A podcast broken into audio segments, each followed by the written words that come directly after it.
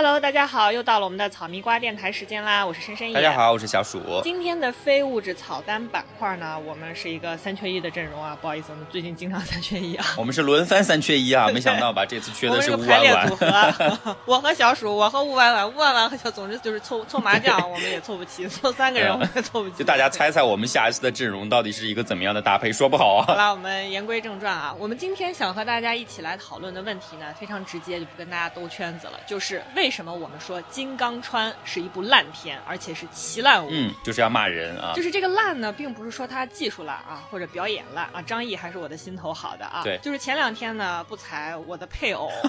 去采访了张译你啊。把这个配偶说出来，我就觉得像听《动物世界》了。大家是不是觉得有这种感觉？你的 husband 好吗嗯？我的法定的另一半，职业的关系，他去采访了这部电影的主创之一，嗯嗯就是张译啊而。且还亲切合影啊，羡慕。对，然后张译本人呢说他自己是完全没有办法跟前辈比的啊，嗯就是说如果跟比如说上上甘岭啊、英雄儿女这样的表演比起来，他自己觉得是天差地别。他也是放低自己的姿态嘛。张译本人很真诚了，已经非常真诚。牛逼的，他真的，我觉得现在豆瓣六点多的评分，六分都是他撑出来的。所以说，就是包括张译本人在内啊，就是说明这部电影的问题并不在于这种表演上，更不在于技术上。实际上，从开篇的时候，嗯志愿军就是全部隐蔽在战场周围，然后突然间指战员的这个哨声响起，然后所有哇，突然间从这个草丛中窜出来，哇，你真的是看不出来，之前那里全部藏的都是战士，嗯嗯嗯所以恰恰说明这个电影不是技术的问题，也不是奇观的问题。哎，他有些镜头拍的非常好的，单纯的从一个空镜的角度去看的话，天空倒转下来到河流的那种感觉都是非常棒的。所以事实上，就是这是一个能够体现中国电影工业水平的一个速度，对吧？它八月份立项，然后两个多月以后就上映，两个多月烧掉了四个亿的这个制作资金、啊，特效什么都非常非常 OK。然后刚才小鼠也说的，场景也很不错，对吧？但为什么我们说它是一部烂片，而且七烂五？嗯就是因为它的问题是它的思想，它的思考上是烂。就是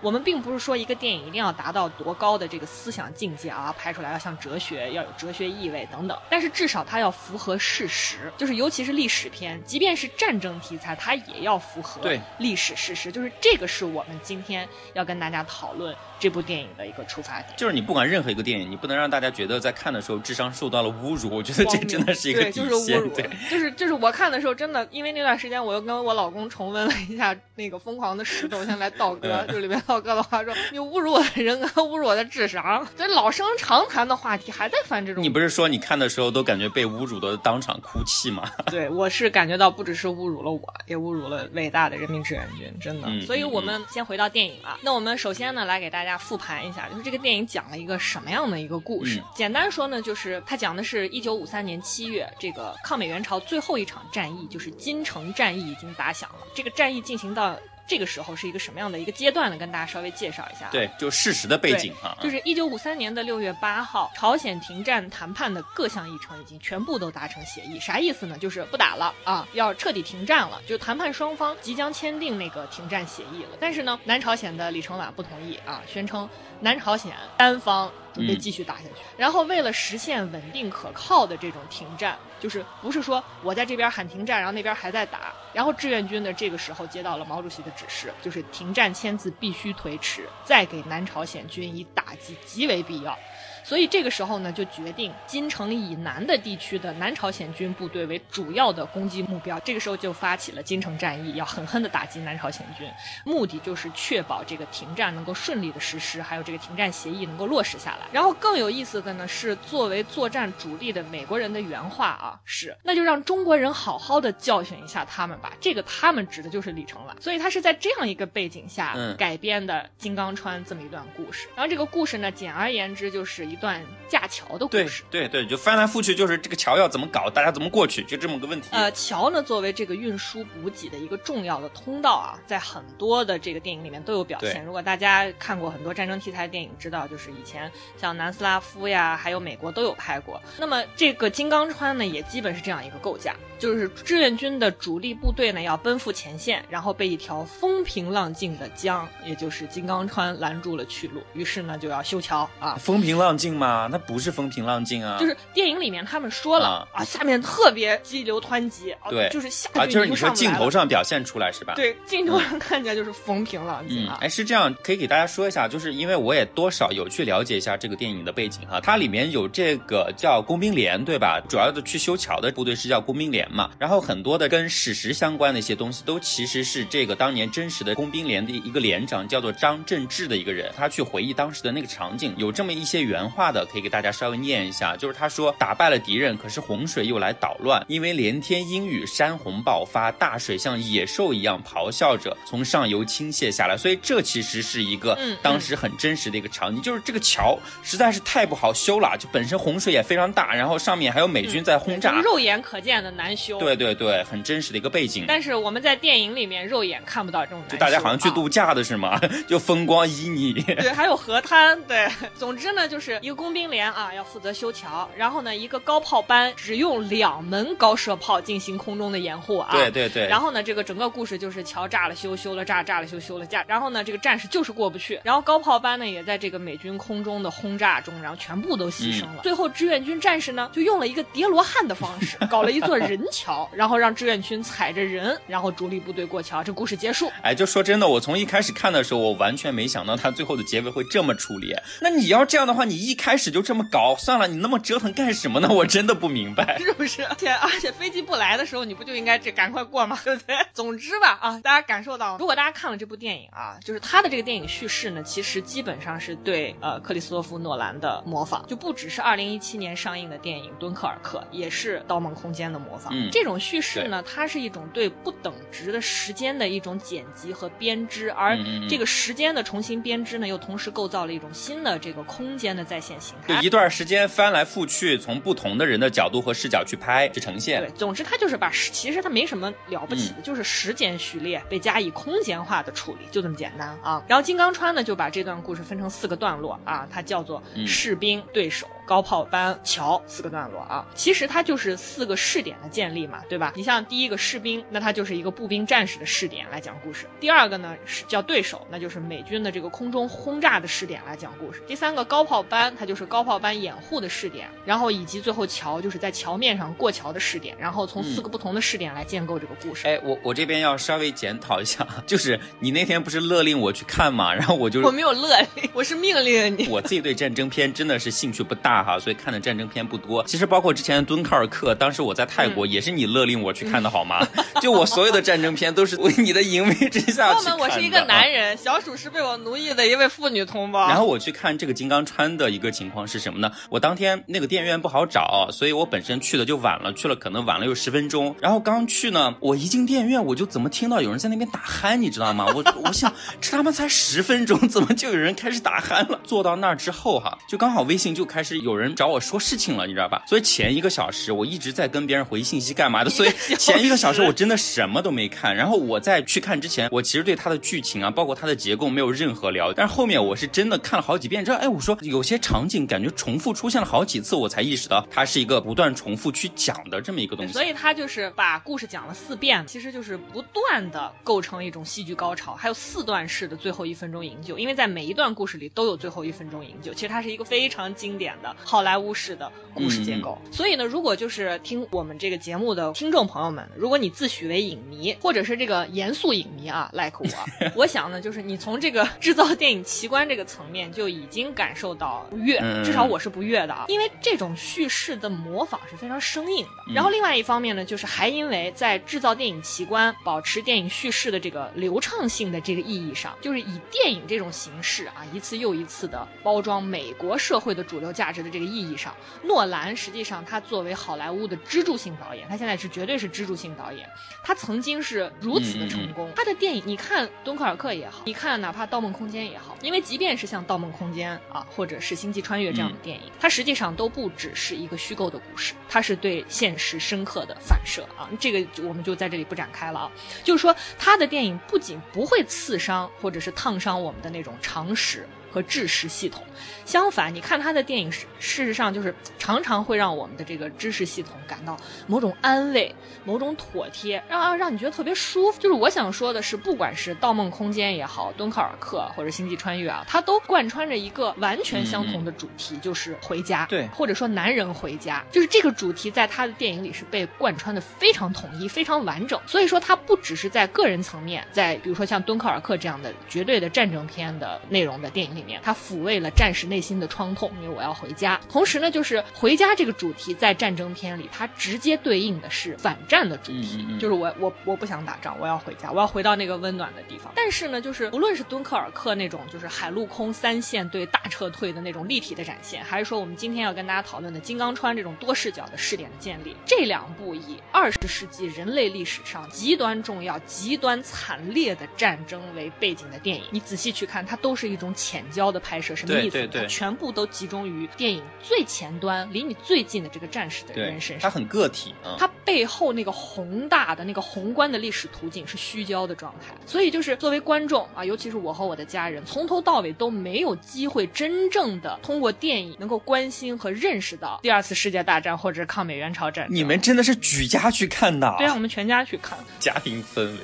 我我甚至劝喻我妈，因为我我母亲是非常不喜欢管虎现在很。多的作品，那我们今天不想去讨论这个导演本身或者怎么，我们我们希望一个就事论事的角度来讨论。我劝他，我说你哪怕骂他，你也要知道你从何下口了，对吧？所以你要看，你看了才知道怎么骂他。当天晚上，我父母真的是没有好好吃饭。你就大家知道，我前段时间休假嘛，就我马上要回香港，所以我还有几顿很可贵的在内地可以吃美食的机会。然后当天晚上就是要去吃猪肚鸡，然后呢，我我我去吃猪肚鸡，非常的就是也是心情很复杂吧。而我父母是头一次。那也是我们全家都非常喜欢的美食，但我父母是头一次食之无味，真的是食之无味，还跟我说快点吃，该走了，就这样。好了，我们回到今天讨论的话题啊，像《敦刻尔克》这种电影啊，就是一个美国人讲二战的电影，就是你不管他把这个宏大叙事变得多么的微小。不管里面的人物之间啊如何被表现的彼此孤立毫无联系啊，这种东西对我没有太大的触动。我不知道你你能不能感受到，就一方面呢，因为二战啊，尤其是欧洲战场离我们太远了，非常遥远，很陌生。然后另外一方面呢，就是关于一场撤退，尽管它是在二战中极其重要的一场撤退，就是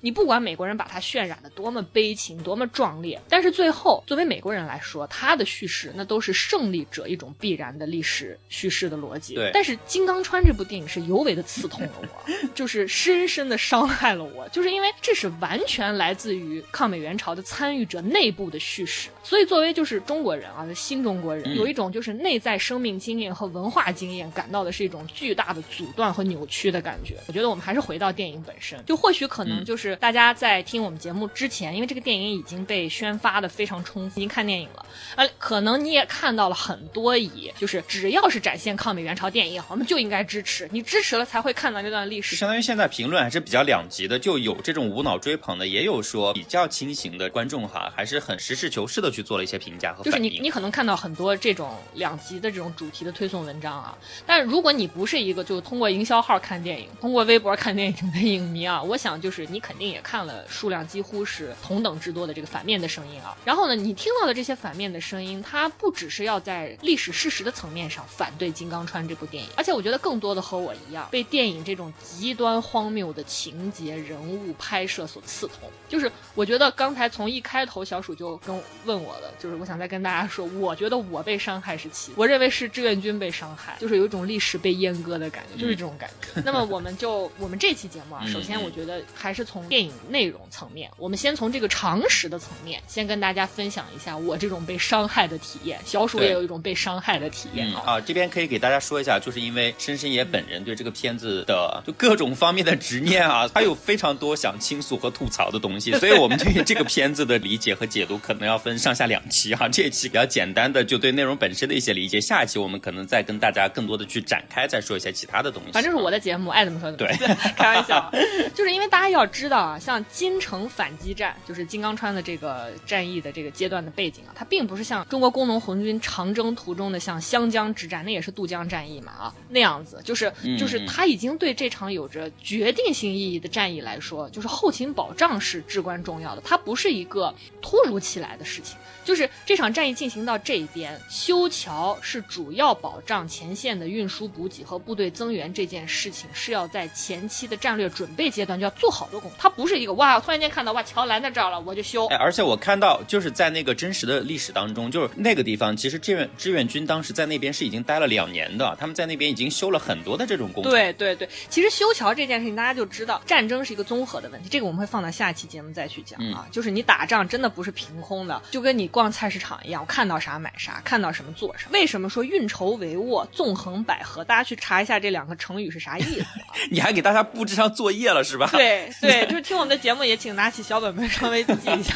好了，我们回到电影啊，就是我们先来看看在这个电影里面表现这个修桥的过程里啊，我先说举几个例子，就是嗯表示我这个智商受辱的桥段啊。就是第一，我们先举第一个例子，就是在这个战役发起前主动暴露。是非常违反军事常识的吧？我想，对不对？嗯这是一个共识吧？就是我核对了一下电影中强调的这个时间节点啊，可以确定这个背景呢就是抗美援朝最后一战京城战役，这不用讲了。然后那个电影里面架桥呢是明目张胆的架桥，就是部队大规模运动，而且呢是在这个朝鲜天空是美国人的这样一个历史前提基础上，大家知道当时美国对这个朝鲜是有绝对的制空权的啊，所以在这个大背景下，明目张胆修桥，大部队大规模运动是严重的主动暴露战役意图的行为。就是你相当于你躺在那儿让人家打吗。对 对，就是打打我打我打我打我，看见吗？看见了，这儿这儿这儿，就这种。什么叫做明修栈道，暗度陈仓？对吧？就是不会这么固执，嗯堂堂正正的在前线架。我觉得他这个片子就是侮辱人的地方，就在于他把这种非常反智的东西呈现出来，反而是想通过这种东西去换取大家悲壮的同情。我觉得他是这种概念的。对，就是很廉价。那我们再举第二个例子啊，就是渡河点火，灯火通明。就是我们刚说了，朝鲜的天空是美国人的，这是这个大背景。我军的防空的基本做法是什么呢？就是在战役打响前，军队大规模的行动是嗯主要在夜晚的。只要大家去稍微了解一下，不管是这个抗美援朝或者解放战争或者抗日战争，就是嗯都能理解到，这是一个基本的一个军事常识。为什么大规模的行动要在夜晚？就是如果你最近稍微留意一下中央十套有一个纪录片叫做《英雄儿女》，然后中央四套有一个纪录片叫做《抗美援朝保家卫国》，你都可以看到里面有提到。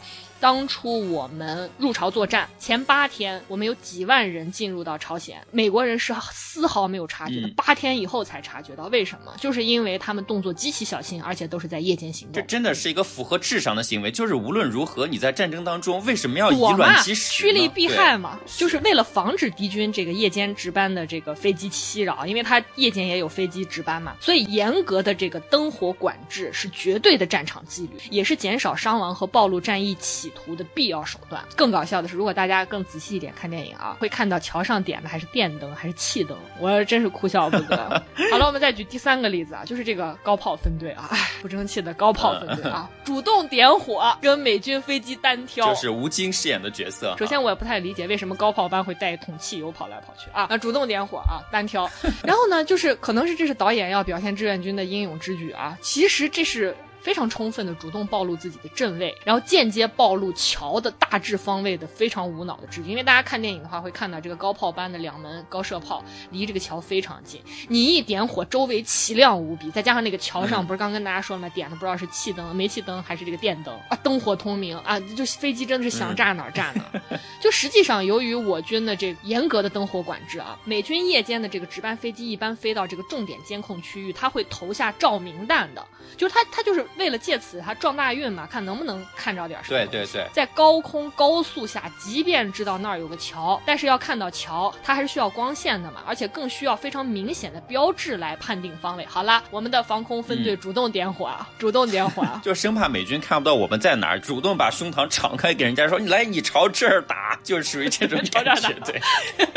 然后第四个例子啊，就是飞机上能打开座舱，扔了个酒壶，把防空部队吓了一跳这件事情。哎，我在回了一个小时的信息之后，我认认真真开始看的第一个镜头就是那个美军的飞行员，他把他的头盔摘下来，把自己那个牛仔帽戴上。我当时就神气，我说牛仔帽不被吹跑的吗？这是我对整个片子的第一个印象。关键是他不戴头盔，夸夸其谈。对，就是那风速能说话吗，大哥？就是你说话谁能听得见吗？我就想问。哎、天哪！而且牛仔帽就刚小鼠说的，你他妈还能戴？就是这跟抗日神剧那种在火车上 PK，我操，发型不乱是不是有的一比？然后呢，第五个例子啊，保持三米距离，整齐队伍过桥，就是他们也不怕这种临时变桥发生共振，真的是。然后还有不可能的事实，包括啊，就是、嗯、就是最后一战呢，是我军第一次在火力上盖过了联合国军。在真实的历史上，就是金城反击战中，志愿军他拥有火炮一千四百八十三门，炮弹一百三十万发，相当于联合国军。现在是一点七比一的比例是占优势的，我们是一点七，联合国军是一。就在这样的背景下，战役的指挥员对这个命运攸关的大桥，仅仅配属两门高炮和几十发炮弹来保护这个大桥。就还是之前说的，他为了强化大家的这种煽情的情绪，他把自己塑造的非常悲惨，就是通过卖惨来烘托大家对他的同情。我专门去查了一下，三十七毫米口径的这个高射炮，平均九百多炮弹才能击落一架敌机，就是这样的配比才可以。他放两门啊，更搞笑，六个人啊排布整齐在一个炮上，那张毅最后半个人都能把炮打响了，为什么要六个人站在那边当靶子？就是还有一点我想说一下，就是尤其是刚刚我们说的这高炮去打飞机的这些镜头啊，其实在整个片子里面是算是最惨烈的、最卖惨的一些片，最能烘托气氛的。但是你看，就是吴京的那一块非常的匪夷所思，就是他那个弹药打进了之后，他不知道隐蔽，反而是把手枪拿出来去射飞机。我当时又震惊了一次，我说这能打得下来吗？这跟手撕鬼子有什么区别？就我隐隐约约哈有听到有些人说，你看这个片子先进到什么程度，就是这么血腥、血血淋淋的镜头，它都能呈现出来。我当时就心想，大哥，就是一个片子的好坏，不是说通过你越展现血腥的东西去评价这个片子就好了，对不对？我们要的不是这个，我们要的是一个真实的能共情的东西，而不是说你通过这种视觉的一个轰炸，让我们当时在电影院里觉得你惨，然后去落泪，这个不是我们想要的。对，而且从行为的逻辑上来讲，你这种配备，你这种掩护的规模，还有刚才小鼠跟大家说到的，你这种行为动机、行为逻辑，就是如果在战场上作为士兵来讲，这就相当于玩忽职守。就是既然金刚川大桥关系到战役的成败，那么战役的指挥部门为什么不配备充足的防空火力来保护这个大桥呢？守桥的高炮分队的这个弹药严重不足，就是小鼠说的，你是为了体现悲壮而体现悲壮。对，就他所有从电影出发的逻辑，就是怎么样让你在电影院里能流眼泪，他完全是从这个逻辑去写的，而不是从任何的历史逻辑和事实逻辑。你在那个时候，你还不如直接让志愿军拿大刀冲锋来的悲壮，真的，干脆就冷兵器得了，这跟手撕鬼子有啥区别？而且里面包括台词，不是一开始也有战士说了，再打完这一仗就结束了，我们就可以回家了。我听完之后，脑海中出现的就是《情深深雨蒙蒙》里面依萍的话：“嗯八年抗战嗯终于开始。就是一个普通的战士怎么会知道，在打完这一仗，然后抗美援朝结束了就可以回家了？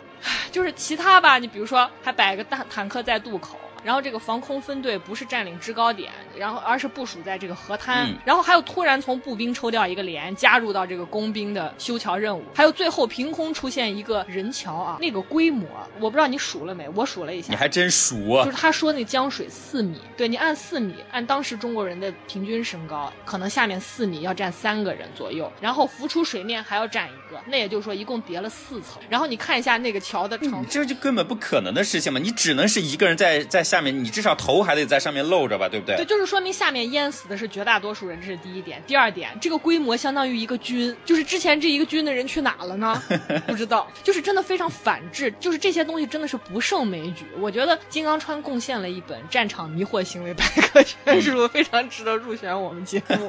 就是好了，我们回到就是电影，我承认人类历史它不是一个逻辑性的历史，因为它充满了偶然性。所以呢，就是刚才包括小鼠从一开始就迫不及待想要跟大家讲，就是历史事实到底是怎么样，做了很多多的功课、啊。主要是什么？就我的一个感受哈，就是如果说你是纯粹的一个架空历史，或者说完全是一个虚构的一个电影，你怎么拍，其实我都能理解。但是问题是你这个片子的出发点，你是去作为一个献礼片，想去真实的还原当时的一个场景，让大家知道当时的这个志愿军的一个真实状况和背景的情况下，你拍出来这么一部没有任何事实逻辑依据、非常匪夷所思的一些情节的片子，我觉得就就你那当初你出发的意义在哪儿呢？来，我都 OK。所以就是我们也做了很多的功课，很可能很多对抗美援朝战争没有太多概念的听众朋友，在看过这个电影之后，就很多人其实现在都是通过看电影来了解历史，嗯这个影响是非常坏的，甚至大家会觉得是不是金刚川是虚构出来的呀？就是到底历史上有没有这么一段历史，能能是这样的一种状况？我们志愿军是这样打赢一场战争的？还想说一个哈，就是我们刚才不是讲了，它是有好几个这种视角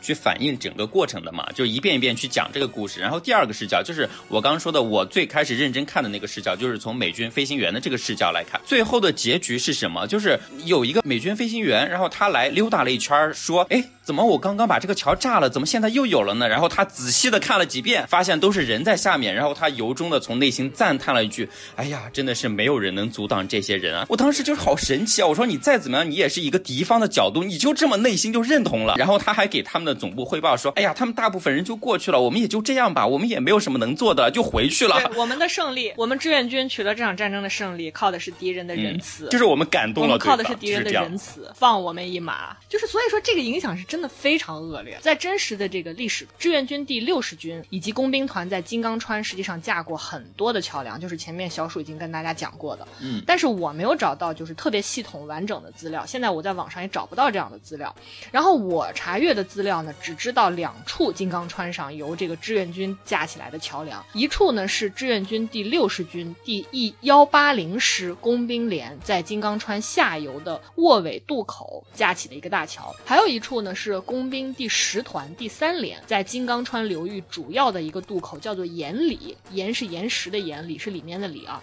岩里架起的一个大桥，这个大桥呢就叫做岩里大桥。然后这两处大桥的作用呢，都是确保第六十军在夏季攻势作战的时候，它的弹药、物资等补给能够顺利的运输到第一线，而不是像电影里面讲的那样，架桥的目的是为了让大部队顺利赶到金城前线去。就是事实上，这个桥其实是可以让甚至坦克之类的这种重型器械能通过的，它不是说靠你人扛着就能达到这个目的的。它是运物嗯资、运补给，啥意思？它是要走车的。它不是走人，它是走车的一个桥，所以这个大桥的主要作用是一条补给线，是为了前方运输弹药啊、粮食啊、药品，而且不是第三阶段才开始修建这个桥，而是在第一阶段就刚跟大家讲了，你在部署战略的时候，第一阶段、第二阶段就要开始修建了。什么叫未雨绸缪，对吧？兵马未动，粮草先行，对不对？嗯它不是一个临时的事所以。我看到的这个关于金刚川上修桥更为细节的材料呢，是来自就是这个江苏东海樊氏图书馆，它是一个私人图书馆啊，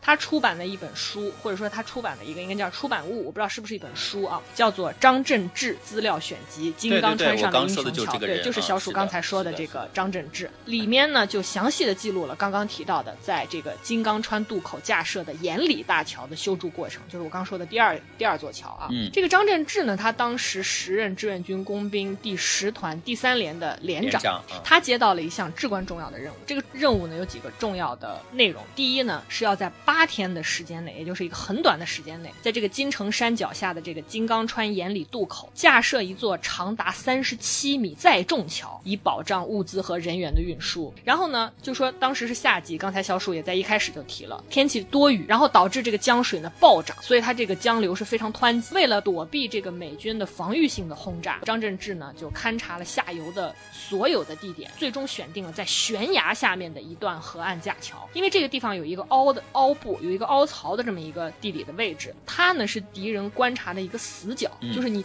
开飞机你看不到，炮兵射击也非常难击中，就是一个叽里拐弯的地方，甚至连敌机呢，它即便想要下来轰炸或者是侦察，它也不容易，因为它必须要通过低空的俯冲来投弹嘛。它下不来，因为它下来了，它就撞到山上了。就也就是说呢，这个修桥的地点是精挑细选的，而不是像电影里面那样平铺在一个毫无遮蔽的主要江面给人当火把子。而且呢，由于它周边的山林呢，其实已经大多被烧毁了，架桥用的木料呢，需要到二点五公里以外的一个地方伐木采集之后，然后后后期是通过这个伪装走水路，然后运送到这个架桥的地点。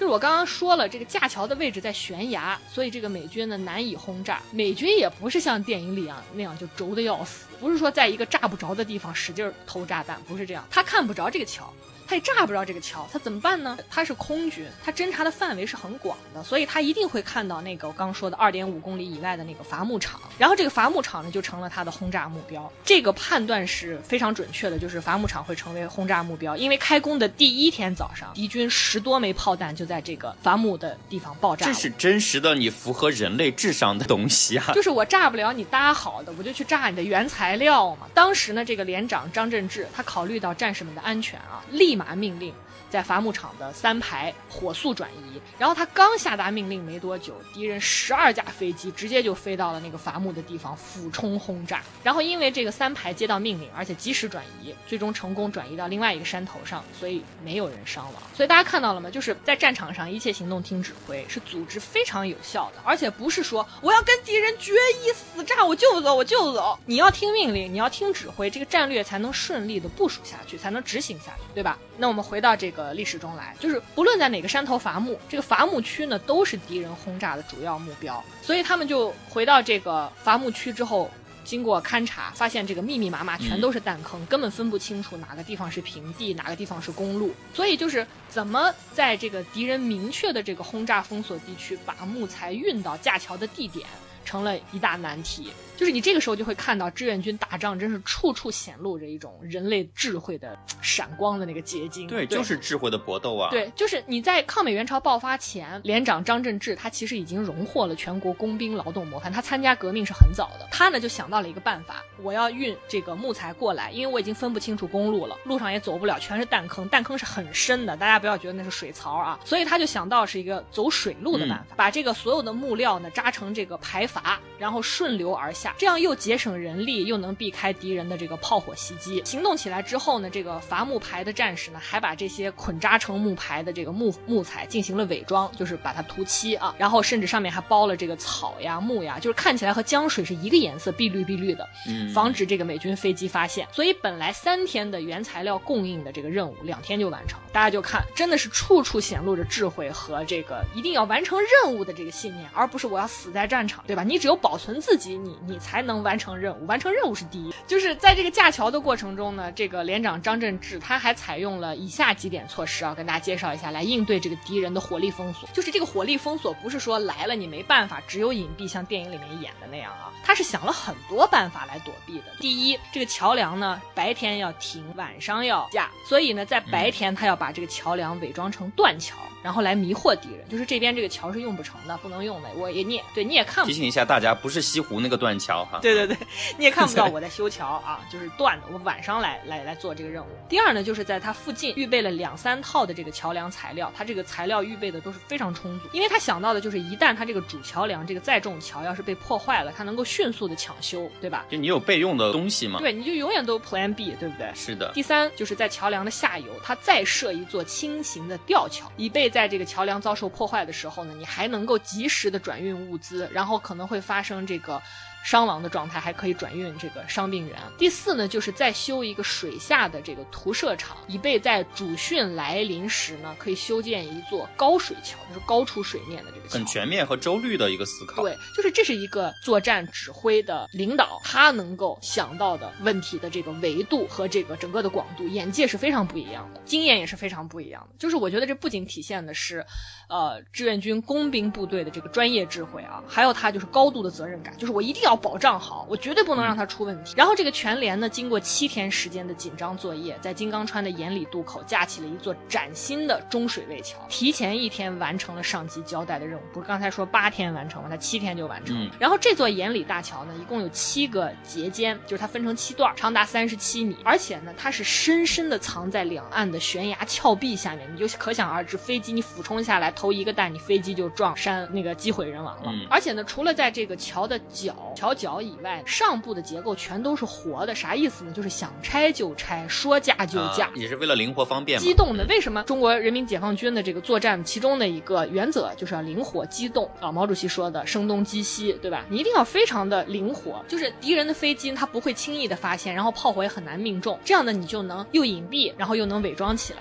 然后这个到了桥架好的同时，志愿军第六十军的夏季反击战的第二阶段的战斗也已经打响了。嗯然后当时呢，志愿军第六十军第一百八十师集中兵力要进攻敌军固守的一个叫方形山的地。然后这个连长张振志呢，就立刻召开支部会，他要研究想办法怎么样，就是继续讨论如何不让敌人发现这座新桥。就是他们不仅架桥，嗯。嗯。嗯。而且他们要坚决保卫这座桥。包括他们讨论的问题，甚至是就是这个桥梁被破坏之后，最短的时间怎么样把桥修好。虽然你也有 Plan B，对吧？但是我们也还是这是一座载重桥，它是有不可替代性的。然后工兵连呢，为了解决这些问题呢，除了备足这个木料啊、石块以外，还计划架一座人马便桥，就是刚才说的这些之外呢，它还要再建一个槽渡码头，就是你即便在这个风平浪静或者说水流没有那么湍急的时候，我用船也能稍微缓解这个燃眉之急嘛。就是其实你在这个金刚川那个电影里面也看到，他们架桥的时候，旁边实际上是有那个木牌在旁边水上这个。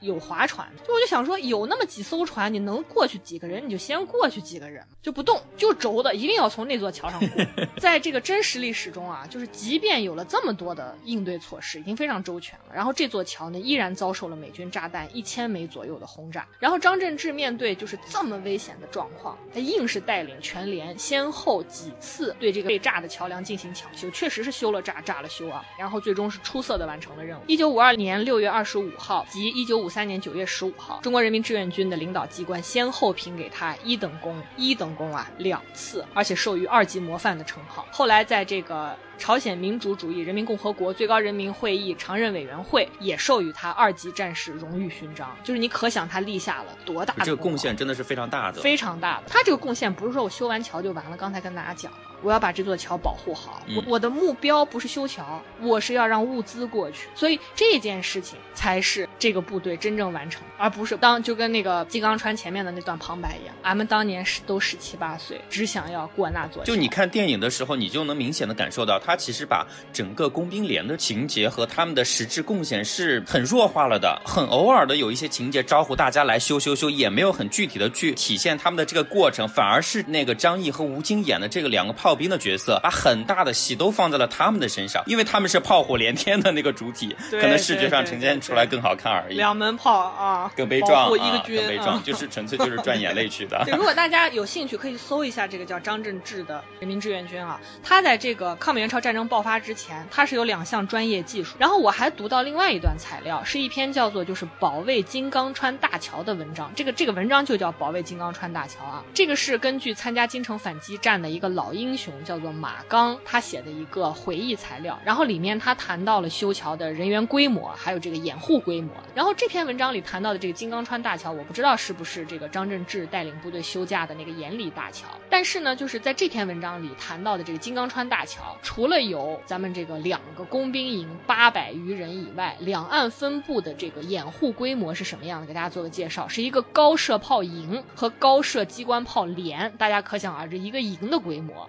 和一个连的规模，也就是说，就是对桥梁修架、运输进行火力掩护的规模是非常大的。嗯然后，事实上，这个志愿军工兵第十团的第一营、第三营的战士们不分昼夜的战斗，一直到夏季反击的第三阶段胜利。然后当时呢，这个志愿军工兵在桥附近两百多米以内计算这个美军落下的炸弹、炮弹，共计炸弹三百五十多枚，炮弹两千四百发，就是可想这个火力封锁是非常非常的猛烈的。所以两个高射炮是根本不够，所以就是这也是完全不符合事实。归根结底，我想说的就是为什么会有这种错位、这种错漏，尤其是一涉及到历史题材的时候，我们现在的电影就拉。关键是你这都不是一个从专业逻辑去考虑和疏漏的问题，它是我们普通人一眼都觉得非常扯淡的一些东西，它都不需要专业人士去评点、去鉴别了。就是这些人但凡用脑子去写这个剧本，都不应该这么写。所以，我们这期节目其实就是想回到电影本身啊，把大家可能看电影中跟我们一样存有的这些疑惑。是的，给大家罗列一下，然后另外一方面呢，就是从史实方面，我们去做一些功课。刚才也跟大家大概讲了讲它原型是什么样子的，历史事实是什么样子，的。就是我们去看这种抗美援朝反映这种战争的片子，那我们是想去看什么？就是说，我们想知道说你这个真实的战争过程是什么样的，或者说为什么能够取得胜利，我们胜利的原因是什么，而不是说我们去看你这个战争的场面有多惨烈。所以，我们这期节目呢，就在这个电影层面跟大家讨论的部分呢，就这么多。如果大家有什么特别想跟我们就电影的细节再做讨论，非常欢迎大家留言啊，嗯我们一块儿来盘点啊，列个草单。是的，因为啊我们下一周还要继续去讨论一些周边的，比如说其他的类似的电影，尤其是几十年前的那些老片子，他们的长处在哪里？他们值得我们去看的地方在哪？就像刚才小鼠说的，